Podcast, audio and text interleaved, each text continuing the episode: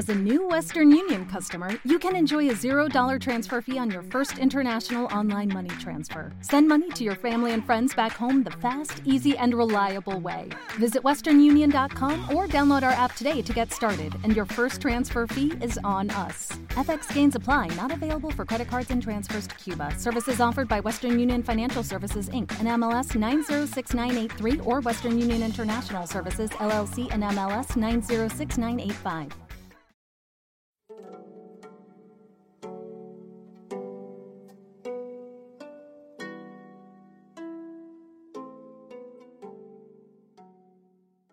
Hola, mi nombre es Álvaro González y os doy la bienvenida a Sendero la Nada y a la séptima clase, eh, ya siete clases van, del curso de Introducción a la Metafísica, la Imaginación y el Símbolo.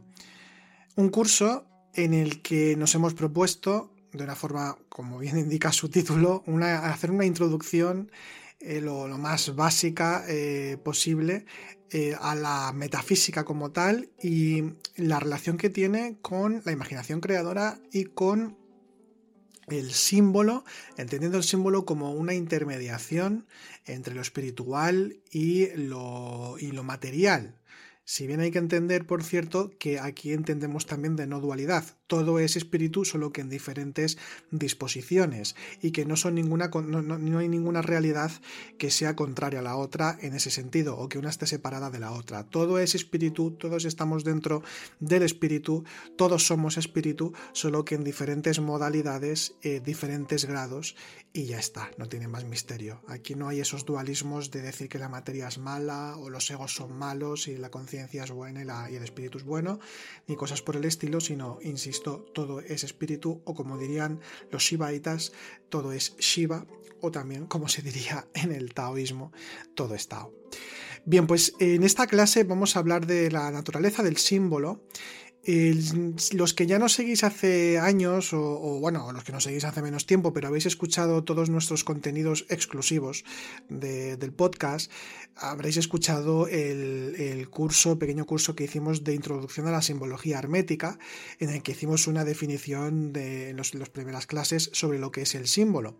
Entonces aquí habrá cosas que os sonarán, pero eh, igualmente, como estamos dentro de un contexto particular creando, bueno, generando de alguna forma, explicando, mejor dicho, em, eh, un edificio metafísico, estamos definiendo el, modelo que, bueno, en principio nos hemos servido del modelo más neoplatónico, pero que si luego vamos a cualquier religión, eh, o vamos a cualquier tradición espiritual eh, que, que, hable de sus, en sus cosmogonías de cómo es el universo, de cómo está estructurado, de cómo está compuesto, es, esta, esta triada, esta gran triada que estuvimos viendo en la primera clase, nos va a ser muy útil para poder explicar todo lo demás.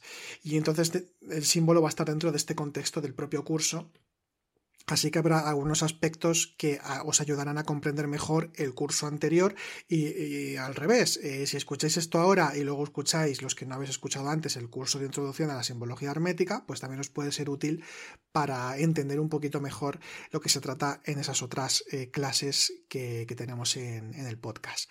Dicho lo cual, vamos a comenzar y vamos a comenzar con una cita, una cita del historiador de las religiones, eh, Mircea Eliade, eh, prolífico autor, muy interesante su obra.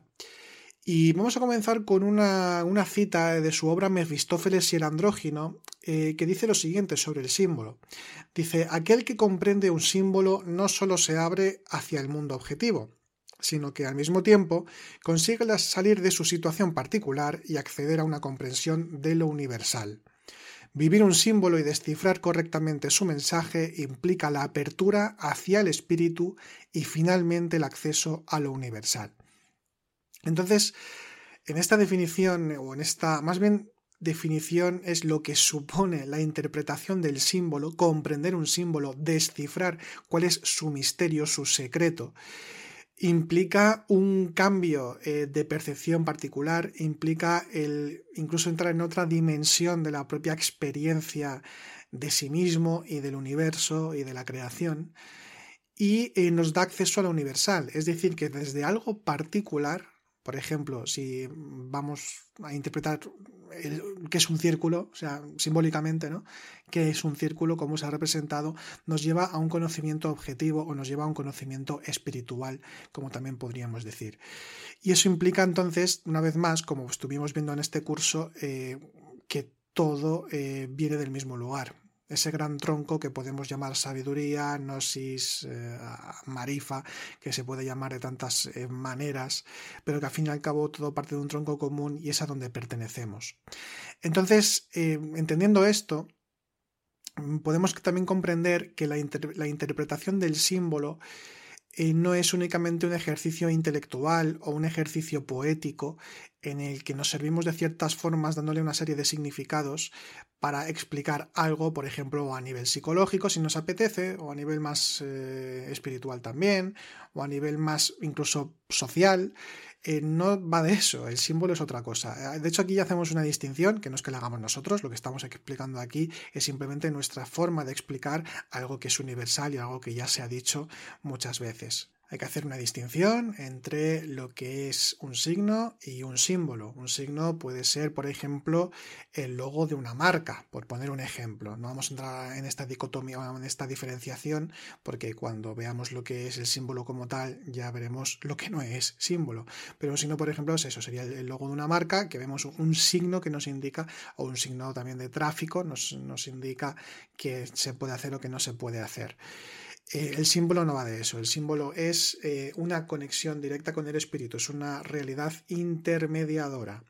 De hecho, como vamos a ver, como vamos a ver, y ya lo comento ahora para que lo tengamos en cuenta todo el tiempo, ah, con las clases que hemos dado anteriormente, el símbolo, decir símbolo, es decir teofanía y decir imaginación creadora. El símbolo es imagen. Imagen eh, proviene de imago y es em, es eh, representación, es imitación. El mundo entero es imagen, imagen de la divinidad, eh, una representación de la divinidad. No es en sí mismo la divinidad pura, pero al mismo tiempo también es divinidad. Ni es materia pura, pero al mismo tiempo también es materialidad. Así que eh, ya esto lo estuvimos viendo. ¿Te está gustando este episodio? Hazte fan desde el botón apoyar del podcast de Nivos. Elige tu aportación y podrás escuchar este y el resto de sus episodios extra. Además, ayudarás a su productor a seguir creando contenido con la misma pasión y dedicación.